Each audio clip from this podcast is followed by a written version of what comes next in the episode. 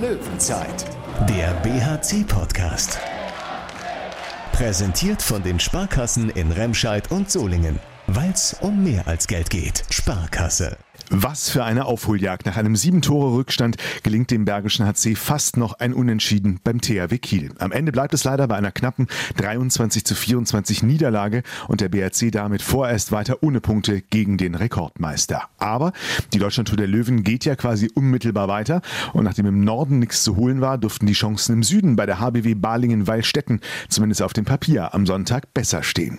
Hallo zum BRC Podcast. Ich bin Thorsten Kabitz von Radio RSG und unser Handballanalyst Grüßt vom Dienst ist auch heute Thomas Rademacher aus der Sportredaktion des Solinger Tageblatts. Hallo Tom. Hallo Thorsten. 23 zu 24 beim THW Kiel, 12 zu 15 der Halbzeitstand aus BHC-Sicht. Unterm Strich der zu erwartende oder zu befürchtende Favoritensieg, je nach Perspektive. Die Erleichterung bei den Kielern auf jeden Fall war groß, nachdem es beim THW zuletzt ja oft nicht so lief wie gewohnt. Der BHC verliert aber in der Gewissheit, so nah dran waren sie gegen Kiel fast noch nie, oder? Das wäre echt ein Ding gewesen, wenn Fabian Gutbrot den letzten Ball noch irgendwie reingeschleudert hätte zum 24 zu 24. Das wäre der erste Punktgewinn des BHC in der Geschichte äh, des äh, Clubs gewesen, im 16. Anlauf des BHC. Ähm, jetzt nunmehr gab es jetzt keinen äh, einzigen Punktgewinn gegen die Kieler, egal ob zu Hause oder auswärts. Und wenn man die SG Solingen noch dazu rechnet, dann sind es sogar 20. Und äh, wie ich gehört habe, ist das die längste Serie, die der BRC hat, also die längste Siegesserie gegen irgendein Team, äh, ist äh, gegen den Bergischen HC. Ähm, in, der, in der Kieler Bilanz äh, ist der BRC damit 20, also inklusive SG Solingen geführt. Ähm, ganz interessante Randnotiz. Aber fast wäre es ja wirklich dazu gekommen, ähm, dass der BRC zum ersten Mal einen Punkt da mitgenommen hätte und ja, wie das dann noch äh, vonstatten ging, äh, war ja schon bemerkenswert. Es war das erste BRC-Spiel seit langem, das ich gestern nicht eins zu eins live gucken konnte. Über die amüsanten Hintergründe sprechen wir vielleicht gleich noch.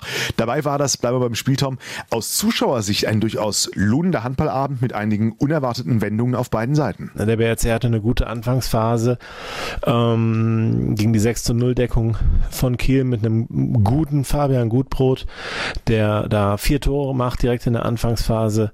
Ähm, das lief äh, stark und dann war auch die Führung da. Dann hat Kiel aber umgestellt auf die 3-2-1-Variante und da muss man sagen, ja, der BRC wirkte doch schon ziemlich verloren. Es ist ja nichts äh, so Seltenes äh, gegen ähm, die 3-2-1 mit Duvniak auf der Spitze äh, zu agieren, aber da, da waren so einige Minuten dabei, da funktionierte wirklich gar nichts, haben wir den Ball immer wieder verloren und Kiel ist dann mehr oder weniger locker auch in Führung gegangen. Ähm, das hat man aber dann wieder gekontert, um es mal so zu sagen, mit dem siebten Feldspieler. Und äh, schon zur Pause stand es dann nur noch 12 zu 15. Ich glaube, auch da waren es schon mal fünf äh, Tore Rückstand in der ersten Hälfte. Ähm, vielleicht auch nur vier, aber zumindest sah es nicht gut aus. Sah danach aus, dass Kiel sich richtig drastisch absetzt. Und da hat der BRC doch auch noch ein bisschen getroffen zum 12 zu 15 dann eben zur Halbzeit. Ähm, und danach ähm, hat man einfach viele freie Chancen vergeben und plötzlich führte Kiel, äh, wie gesagt, eine Viertelstunde Verschluss mit 22,15 und da hat wohl niemand in der Halle auch nur äh, einen Cent auf den BRC gesetzt. Aber ähm, wow, muss man echt sagen. Äh, da hat sich echt keiner in irgendeiner Form aufgegeben. Äh, Chaba Switch war in der Auszeit richtig sauer, meinte, man sollte jetzt mal mit ich weiß nicht, ob wir das hier so sagen dürfen, aber man sollte jetzt mal mit Eiern endlich im Angriff spielen. Ähm, Sebastian Hinz hat gesagt, wir verballern zu viel. Also relativ klare Worte sind in den Auszeiten gefallen und irgendwie, ja, äh, ob das jetzt ein Weckruf war, was auch immer, ähm, Danach lief es deutlich besser. Man hat immer noch ein paar Chancen liegen lassen, aber äh, man kam dann peu à peu ran, was aber in allererster Linie gar nicht unbedingt am Angriff lag. Der war ein bisschen besser, aber hinten war es dann richtig gut. Also ähm, ich würde gar nicht sagen, dass es unbedingt das ganze Spiel über war, aber die letzten 15 Minuten waren richtig stark äh, in der Abwehr. Äh, und Thomas Schmirk war, der schon Anfang der der schon Anfang der zweiten Hälfte schon immer besser wurde, der hat dann sein Tor quasi zugenagelt und hatte am Ende eine Fangquote von 50 Prozent.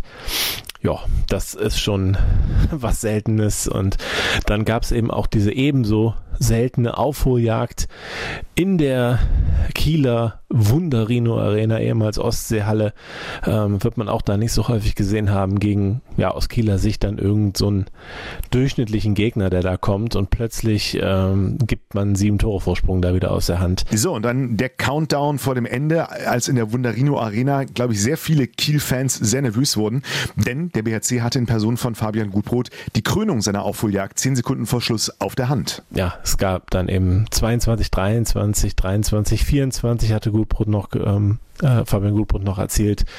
Und äh, dann äh, hat Kiel einen Stürmer voll kassiert. Da lässt sich sicher auch darüber diskutieren, ob es wirklich eins war, aber es wurde halt gepfiffen.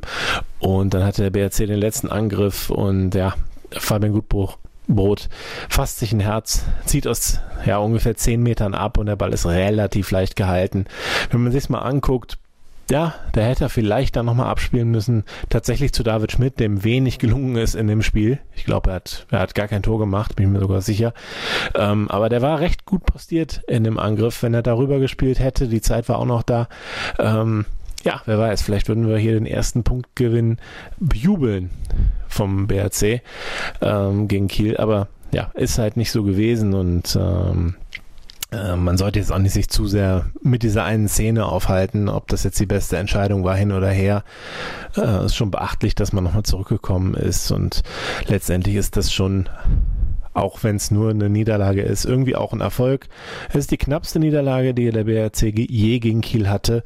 Äh, vorher gab es nie was mit einem Tor, nicht mal was mit zwei Toren. Es gab zwei Spiele, die mit drei Toren Unterschied verloren wurden. Das ja, wird man jetzt nicht als Erfolg irgendwo feiern oder äh, das, das Ergebnis irgendwo in der Kabine hängen, aber äh, ich finde, da kann man schon mit Selbstvertrauen rausgehen aus dem Spiel. Ähm, dass man dann auch wirklich erkennt, okay, sogar in Kiel ähm, können wir so ein Comeback starten und so eine richtig gute Serie hinlegen. Also ich glaube nicht, dass man da den Kopf in den Sand stecken muss. Rudelfunk. Vielleicht wird diese Erkenntnis heute im Laufe des Tages reifen. Gestern hingen die Köpfe der Löwen dann erstmal etwas tiefer nach dem so knapp verpassten Punkt. Das war auch bei Alexander Weck und Jeffrey Boomhauer rauszuhören, nachher im BHC YouTube-Interview. Ärgerlich.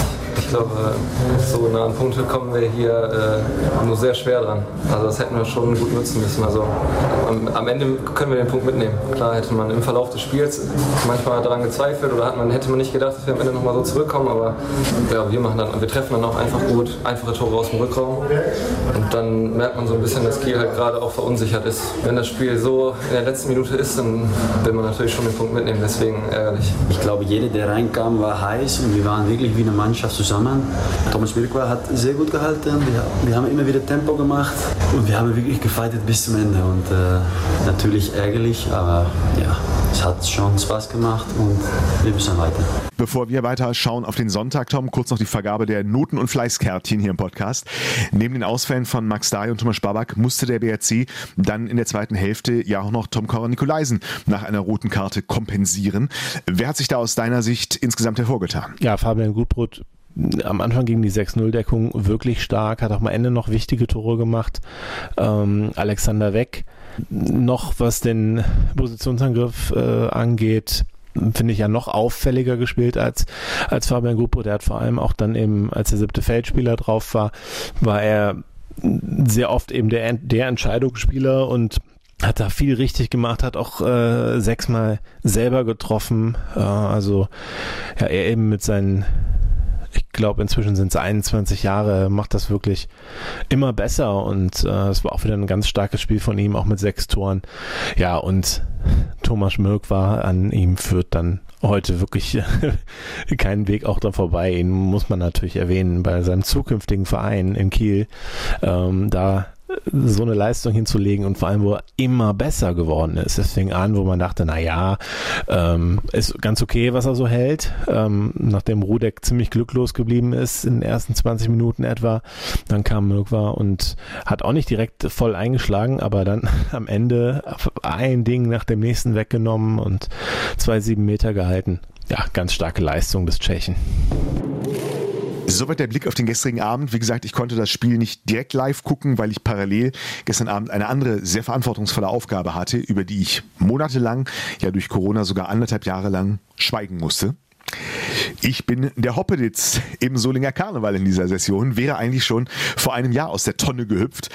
Gestern hat es dann endlich geklappt und du hattest deinen Spaß. Ich habe es ja geahnt, dass du der Hoppeditz bist, beziehungsweise, naja, nicht ganz. Ich hätte es ahnen müssen, als du mir erzählt hast, ja, äh, du kommst jetzt heute nicht so dazu, dir das Kielspiel äh, vom Fernseher anzugucken, sondern bist in der Olixer Festhalle und ähm, na, das hat mich schon so ein bisschen irritiert. Ich habe dich jetzt nicht als Karnevalsmenschen eingeschätzt, dass du da bist und äh, hätte mir vorgestellt, dass du vielleicht auch äh, zur Berichterstattung eher einen Mitarbeiter dahin schickst.